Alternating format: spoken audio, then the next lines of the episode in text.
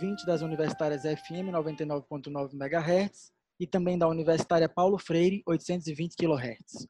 Começamos agora mais uma edição da temporada especial do programa Entre durante a quarentena. Reflexões sobre o agora e o porvir. Toda sexta-feira, às três da tarde, meia hora de entrevista nessa rádio pública. Entram comigo ativistas, artistas, pensadoras e pensadores que tragam experiências, narrativas e debates periféricos em seu sentido amplo sobre o que o mundo está vivendo. Quem precisa entrar? Eu sou Chico Ludermi e hoje convido Guilherme Chucuru, que conversa comigo de sua casa em Pesqueira, em videoconferência, que é como tem sido possível e seguro nesse momento. Guila, como é conhecido, é da etnia Chucuru, povo composto por mais de 10 mil indígenas que vivem no alto da Serra do Ororubá, em Pesqueira. Ocupam 27.500 hectares demarcados com muita luta e muito sangue indígena derramado, o que incluiu o trágico assassinato do cacique Chicão em maio de 1998. Advogado e mestrando em antropologia social na Universidade Federal do Rio Grande do Norte, Guila é o atual presidente da Associação da Comunidade Indígena Chucuru e, além disso, é membro da Poiala Molaigo, coletivo de juventude, e também da produtora Ororubá Filmes. O bem viver indígena, conceito amplamente utilizado para se referir à vida comunitária, conexão com ancestralidade e espiritualidade, a relação de respeito com a terra, a harmonia com a natureza e práticas sustentáveis de consumo, agora, como sempre e mais do que nunca, se apresentam como uma via de construir um futuro possível, com estratégias potentes de resistência a um processo de perseguição e genocídio contínuos que acompanha toda a história do Brasil os povos originários têm reinventado, ao longo dos últimos 500 anos, formas de existir. Certamente tem muito a ensinar, inclusive a como nos mantermos vivos. Nesta edição do programa Entre, vamos escutar Guila sobre como tem sido a quarentena para o seu povo e refletir com ele sobre o presente e imaginar um futuro. Bem-vindo, Guila, ao nosso programa. Pode entrar. Então, obrigado, Chico, pela oportunidade. A todos vocês que estão aí ouvindo o programa, né?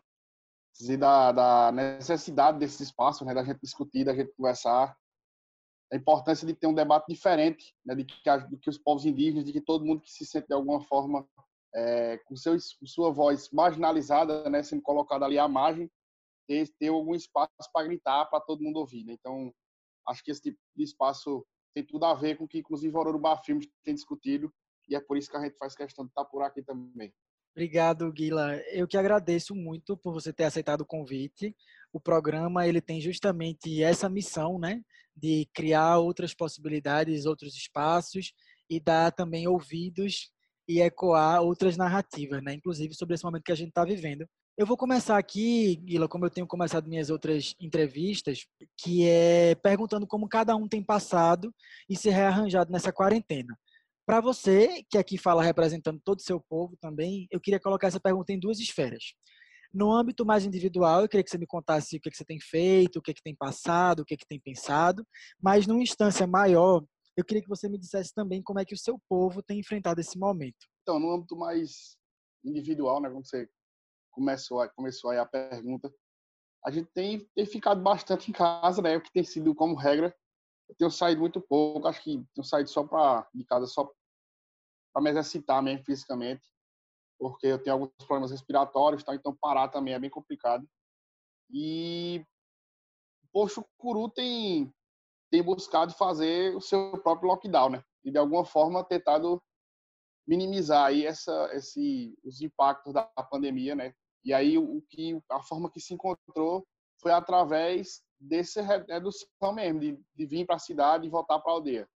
Então, na maioria das aldeias, tem pessoas controlando esse fluxo, né? os indígenas se voluntariam ali para estar tá controlando esse fluxo, acompanhando tá, o motivo de descer e tal. Então, há vários questionamentos de quem entra e quem sai, exatamente para inibir que algum mais desavisado, assim, alguém que está menos é, dedicado ao isolamento, né, ao distanciamento social, é, fique saindo e voltando para a aldeia. Né?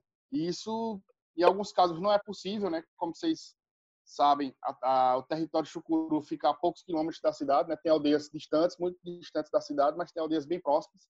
Né? Tem aldeias que ficam só a 4 quilômetros da cidade de Pesqueira, né? Da zona urbana da cidade de Pesqueira. E isso faz com que boa parte tenha trabalhos na cidade. E aí essa, essa é a realidade de vida do povo chucuru. Né? Além disso, tem uma PE que corta o território chucuru, que é a PE 219, que liga Pesqueira e vai até o limite de Pernambuco com a Paraíba. Então, é um, na realidade é uma PE, mas se torna um interestadual, porque onde acaba a PE inicia uma, uma via da Paraíba, né? Então tem esse esse fluxo que acontece de carros de pessoas que não são do território e é impossível a gente impedir essa passagem, né? E, ou regular mais essa passagem. Então tem, tem buscado formas alternativas, né? Então nas entradas das aldeias tem tido isso, com exceção desse espaço que passa na na via. Então, tem se tentado controlar. Como eu falava, alguns chucurus trabalham na cidade, né? Inclusive dentre eles alguns trabalham em uma é, granja que tem aqui em Pesqueira, né, um abatedouro, e nesse abatedouro teve um, um, uma, uma proliferação de casos assim, e vários chucurus foram infectados. Né? Então já tem, se eu não me engano, oito chucurus foram confirmados né, com Covid-19 e que os que não, eram, que não pegaram diretamente na granja eram familiares dos que pegaram lá na, na, no abatedouro. E, infelizmente, não restou outra alternativa para a gente, que era pensar um intensificado nessa, nesse cuidado com o vírus. Né? Além do lockdown, o que a gente pensou foi um local que permitisse ter um acompanhamento melhor, né? Porque se já está difícil na zona urbana, na zona rural é bem mais complicado, né? Porque a, a atenção de saúde está né, tá toda na, na, zona na zona urbana, né? A gente tem aqui os postinhos de saúde, mas todos são voltados a lógica da saúde indígena, né? É preventiva, né, de baixa complexidade, né, média e alta complexidade, tem que procurar os grandes centros urbanos. E aí, a alternativa que a gente encontrou aqui foi colocar é, assistência né, para todos aqueles que já foram identificados com, com coronavírus em uma escola. E aí a gente escolheu uma escola porque é um local, a escola em si que a gente fala é uma escola bem tem um espaço muito amplo, tem uma horta pedagógica, tem acesso à internet que não é tão fácil, porque a gente tá, como eu falava, a gente está na zona rural, né? eu tenho acesso à internet e a gente conseguiu vários jogos, sei lá, dominó, é, jogos lúdicos assim em geral, é, televisão tal. Então a gente montou todo um aparato lá para permitir que as pessoas ficassem lá de uma forma confortável e além desse disso ter um acompanhamento médico, né? Então as equipes multidisciplinares de saúde que trabalham aqui no Polo Base Chucuru estavam prestando essa assistência a partir desse local, essa assistência contínua. Né? Então, foi a forma que a gente encontrou. E a gente tem chamado esse local de, de acolhimento, né? do local de acolhimento, para ter um, um, acompanhamento melhor das pessoas que, que foram confirmadas com, com o coronavírus, com o coronavírus né? que é o Covid-19.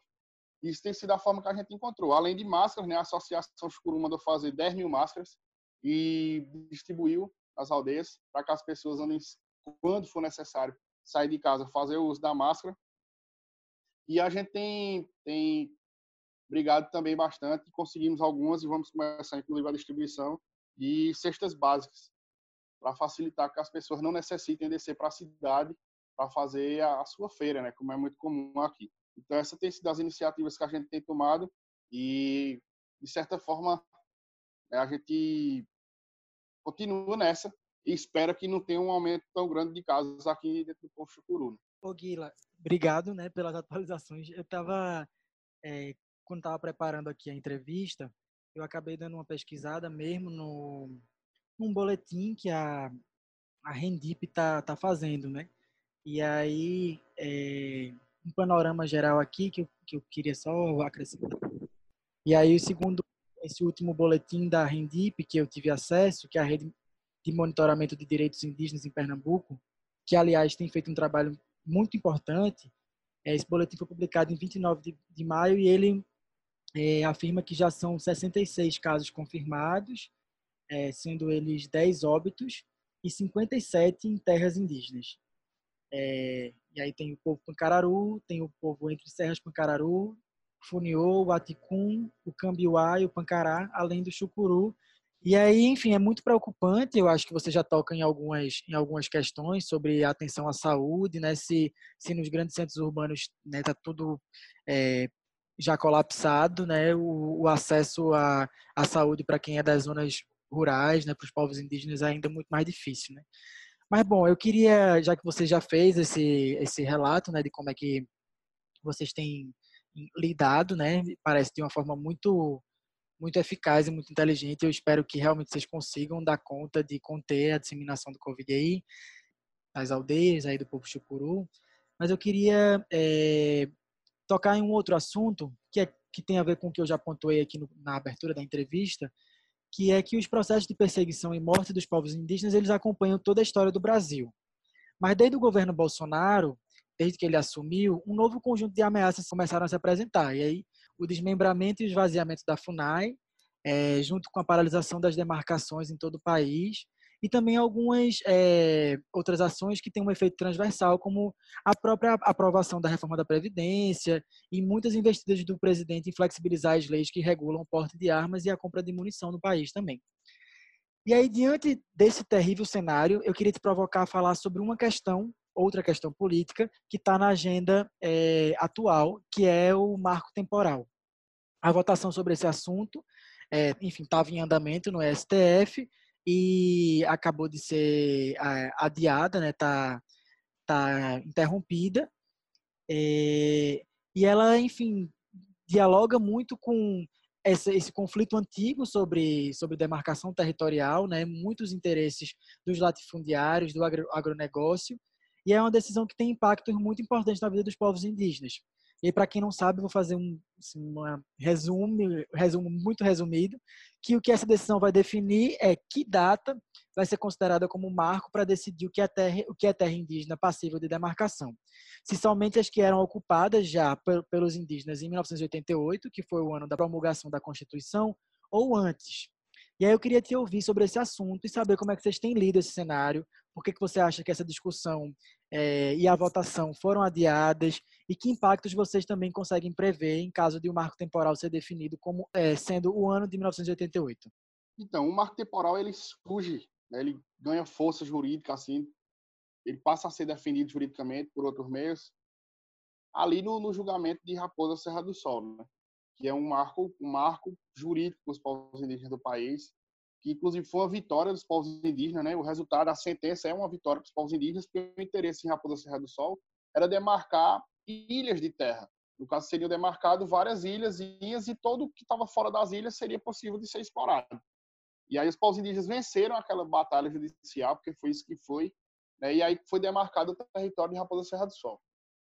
Porém, mesmo tendo esse revés, o agronegócio se articulou e em um dos votos, e um dos votos da sentença da demarcação de Raposa Serra do Sol, saiu várias condicionantes né, várias condicionantes, e essas condicionantes, todas elas eram votadas a dificultar o processo de demarcação dos, dos territórios indígenas.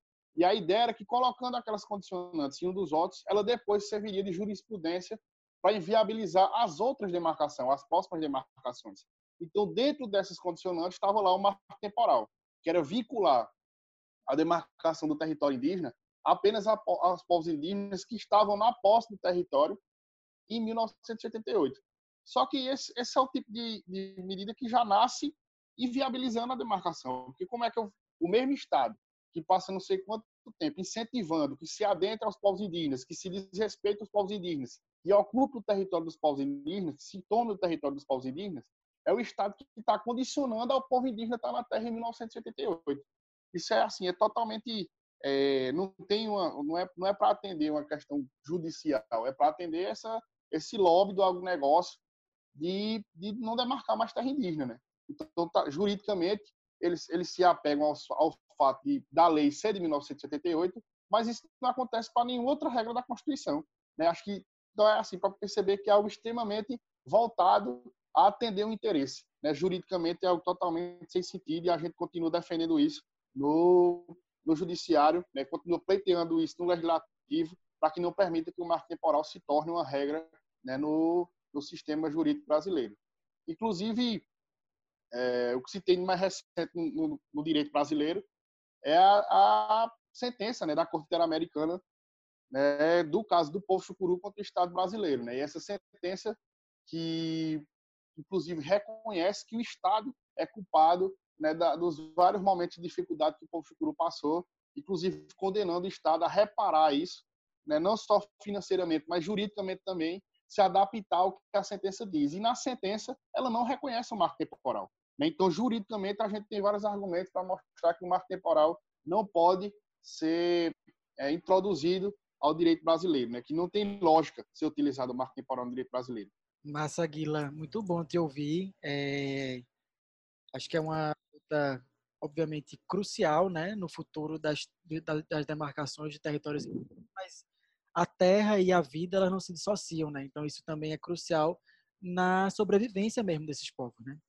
Ô Guila, é, eu queria te provocar aqui em outro aspecto que, enfim, certamente eu acho que você está tá acompanhando, como eu, a emergência de figuras indígenas a posições de muito destaque no cenário nacional.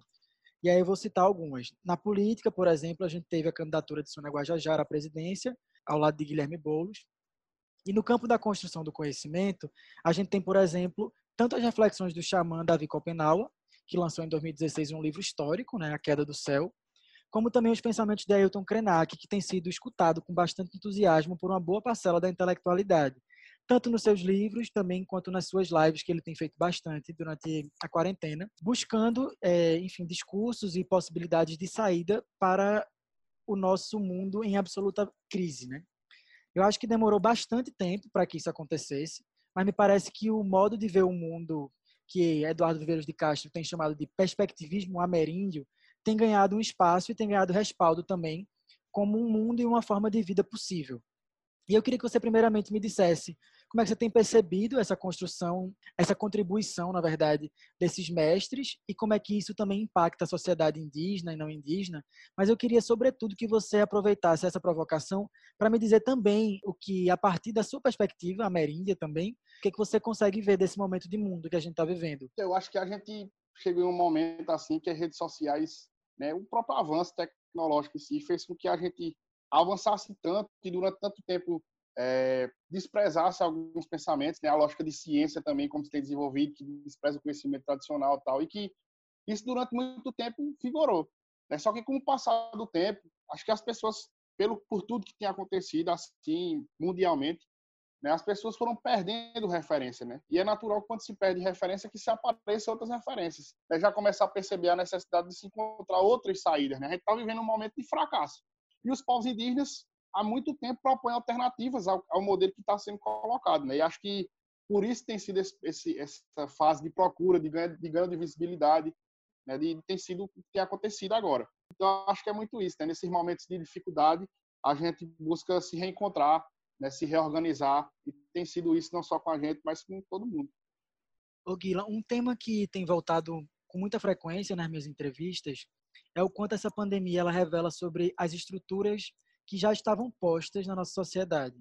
A desigualdade, o racismo, o descaso com a vida das pessoas, o descaso com o meio ambiente. E a gestão do governo Bolsonaro ela tem colocado a gente em, assim, dentro do mapa de países que pior têm lidado com a pandemia. A gente tem usado um conceito, né, o de Aquile Mbembe, que é a necropolítica, que é a política da morte, tu deixar morrer, e não é de forma nenhuma um acaso que isso está acontecendo, né? E aí, somado a tudo isso, ficou evidente, mais do que já era, a partir daquela reunião dos ministros, foi divulgada amplamente, que o governo tem se aproveitado dos momentos de crise para implementar uma série de medidas nefastas para o país, para o mundo, para as pessoas, e algumas que tocam diretamente à preservação dos recursos naturais do país, que você já citou, né? O, a história do, do ministro do Meio Ambiente, Ricardo Salles, que disse que aproveitar para passar a boiada toda, que significa assinar medidas infralegais que atingem, por exemplo, a preservação da Mata Atlântica, que autorizam as, as explorações e comercializações de terras indígenas não homologadas. E eu queria te convidar a refletir junto comigo para a gente pensar. É, eu queria que você me respondesse como é que você avalia essa gestão da pandemia no Brasil a partir da sua perspectiva, do, o que é que você acha que essa gestão ela revela do nosso país e que projeto político norteia essa, essas medidas do governo Bolsonaro? Acho que você def, consegue definir muito bem quando você cita a necropolítica, né, que é essa lógica de deixar morrer. Tem sido assim não só na pandemia, né, tem sido assim quando a gente vê lá atrás é, ministros anteriores da saúde defenderem, por exemplo, a privatização do SUS. Né, tem sido lá atrás quando a gente vê, por exemplo, a defesa do fim do subsistema de saúde indígena tem sido quando a gente vê a, a, é, a criação do teto dos gastos públicos para poder não se investir na saúde. Então a gente percebe que não é algo apenas na pandemia, tem sido uma sucessão de fatos que mostram que a necropolítica está aí, tem sido, tem sido o que esse governo entende como estratégia. Né? Isso fica muito claro, inclusive, como essas diferenças sociais né, são fortes no nosso país, fica mais evidente no nosso país quando a gente começa a ver várias pessoas colocarem que a situação de todo mundo é igual, que o corona colocou todo mundo em situação de igualdade, mas tem várias coisas que não são coincidência, como, por exemplo, uma das primeiras mortes do país, se não for a primeira, ter sido de um jovem indígena Yanomami. É quando você começa a perceber, por exemplo, o índice de morte de negros, que é bem maior. Então, a gente percebe que é bem direcionado isso. Né? A gente está falando da necropolítica, mas existe um, tem, tem um objetivo, tem, um, um, tem pessoas em que ela quer atingir especificamente, né?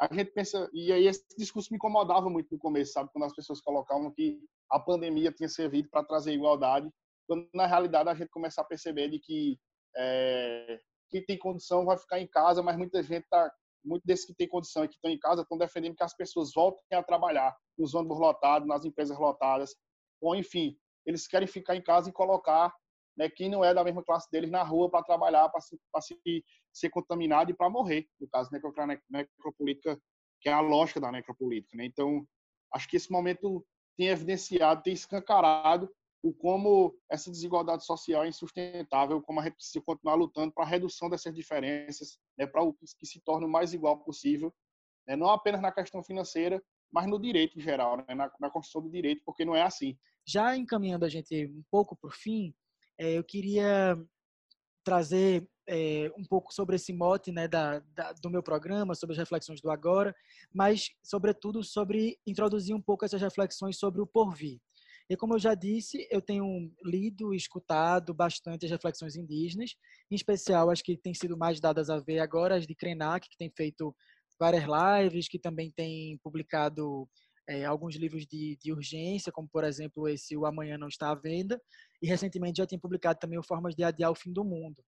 E ele apresenta é, uma visão de mundo menos antropocêntrica, propõe uma guinada para uma vida mais equilibrada, tanto na relação consigo, como também tu, é, na relação com tudo que compõe o mundo.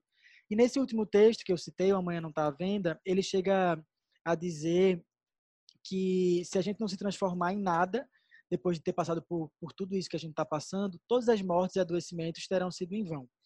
E aí, lendo e ouvindo, né, Krenak, eu automaticamente me conecto com o conceito de bem viver, que é essa filosofia também que eu já citei um pouco no começo da entrevista, que parte da cosmologia e do modo de vida ameríndio. E vou ler um trecho aqui nas palavras de Alberto Costa, que é autor do livro Bem Viver, uma oportunidade para imaginar outros mundos, que ele diz assim: o bem viver é essencialmente um, processo proveniente da matriz comunitária de povos que vivem em harmonia com a natureza.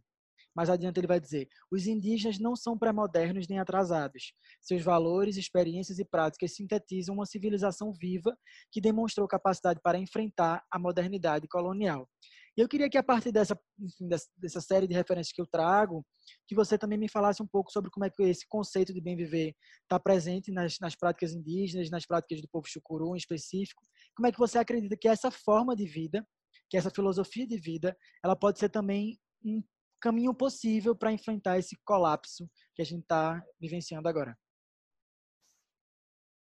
Então, aqui a gente chama, inclusive está no tema das, de todas as assembleias mais recentes, né, que é de quando a gente passou a chamar dessa forma o bem viver nosso de Limoleg Toip. Limoleg Toip, na língua materna do povo chucuru, significa terra dos ancestrais.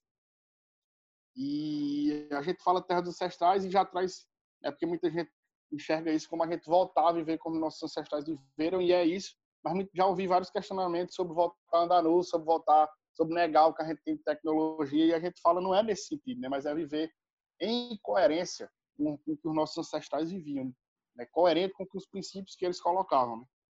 E a gente coloca muito isso por entender, você começa a trazer esses, alguns princípios, né, como do antropocentrismo, citando o texto de Krenak, e essa construção a partir da coletividade, e tem é, é bem isso, né? Acho que isso começa traduz muito bem, né? São palavras que trazem muito bem, porque o que é que a gente pensar em reconstruir a partir dessa coletividade, mas não somente a partir é, do homem como centro né, da, das atenções, mas como é que eu vou pensar ali é, o modo de vida chucuru sem considerar, por exemplo, a realidade dos meus ancestrais que estão ali plantados e, como eu falava, por isso faz com que eu crie essa relação com a natureza, né? Porque meus, aqui, ali, é, meu, meu ancestral foi plantado e dele surgem novos guerreiros. Então, acho que é isso, é começar a repensar não apenas a partir da realidade, da minha realidade, é como homem, mas pensar da realidade, por exemplo, também envolvendo que a natureza, por que não a natureza ser também ter também direitos, ter algo que a gente também pense na natureza quando a gente vai construir esse, esse modelo, né, de esse modo de vida. É, o programa ele é, como eu já lhe disse no começo, ele termina muito rápido. A gente está indo agora para a última pergunta, que é uma pergunta que eu não deixo de fazer para nenhum dos meus entrevistados, entrevistadas, e que eu chamo de pergunta entre. E aí, então, eu queria te, te fazer a pergunta da seguinte forma: nesse outro mundo, é, ou nesse mundo que você deseja, que sujeitos, que práticas precisam estar atuantes, precisam entrar, ou ainda que mundo precisa entrar? Então, eu, eu coloco muito o Limolec Toib como essa prática, né? Porque é a prática que permite, como se bem falava da, do que o Cacique trazia, se criticar, de continuar né, nesse caminho inverso da colonização, né? Fazer o caminho inverso da colonização. E você continuar se criticando e construindo. E eu acho que isso tem sido muito interessante. Acho que isso possibilita muita coisa. Acho que possibilita a gente encontrar um, novas formas né, de, de viver em comunidade, de construir um modelo alternativo ao que está posto. Né? Então, acho que se fosse um modelo para a gente entrar, acho que eu colocaria o Limolab Toip e que a gente vivesse esse constante, essa constante construção desse modelo, porque eu acho que é muito isso. Né? Nós somos, somos viver em eterna mutação assim social, é, interna também, e o Limolab Toip se propõe muito a isso, a mudar junto com você e aí construindo junto com você e fazer você refletir também sobre isso. Massa, Guila. Obrigado. É, quando eu escuto essa resposta, assim, né, que eu faço essa pergunta para todo mundo e cada um vai ter uma resposta muito singular e muito plural, né, mesmo. E eu sempre faço um exercício de imaginar mesmo com força como é que seria esse mundo, porque se esse mundo que existe, ele foi imaginado e feito, ele precisa ser reimaginado para ser refeito. Eu acho que é nosso dever fazer isso, reimaginar mesmo e refazer mesmo. E, e também em relação a gente ter a disponibilidade para continuar se transformando, como você também, como você tem, é, como você citou, né, a sua resposta. E aí eu queria te agradecer muito, né, depois dessa última pergunta, dizer que foi um prazer muito grande te receber no programa, mesmo à distância, mas que a gente vai poder se encontrar em breve, é, com certeza. Eu queria também estender meu agradecimento a todo o povo chucuru por tanta sabedoria, por tanto ensinamento, pelas trocas que eu já tive. É, e eu espero também que você e seu povo fiquem bem, passem por tudo isso da melhor forma possível e com as transformações necessárias também. Muito obrigado, Guilherme. Então, valeu, Chico. Obrigado pela oportunidade. Obrigado a todos vocês que estão, que nos ouvindo. E acho que programas como esse, né, que faz a gente refletir, que faz a gente é, se comprometer em construir um, um mundo diferente, e entrar na construção de um mundo diferente, ajuda a gente viver esses momentos, né? A gente sonhar esses momentos, né? Pedir a vocês aí que tiverem a fim de acompanhar mais alguma coisa do Puxucuru, entrem lá no YouTube, na página da Urubá Filmes, tem, tem no Instagram também, no Facebook e tem o Urubacast lá no Deezer, no Spotify, no SoundCloud. Obrigado, Guila. Como sempre, a gente termina o nosso programa com arte. E hoje, de uma maneira muito especial, eu vou deixar vocês com um cântico sagrado Chucuru, cantado por Dona Zenilda, viúva do cacique Chicão e matriarca do seu povo. E esse canto ele foi gravado por mim em dezembro de 2018, numa entrevista que eu fiz com ela para uma reportagem para a revista Continente. E desde então eu escuto ele com certa frequência quando eu sinto que eu preciso, e hoje eu vou compartilhar ele com vocês. Mandais tua força da terra e do ar, mandais tua força da terra e do ar, das águas e das matas do Urubá, das águas e das matas do Urubá. Salve a nossa Mãe Terra, salve as águas, salve a natureza sagrada. Salve. Oh, na rei, na reia, oh, na rei, na reia. Oh, na reina, reia,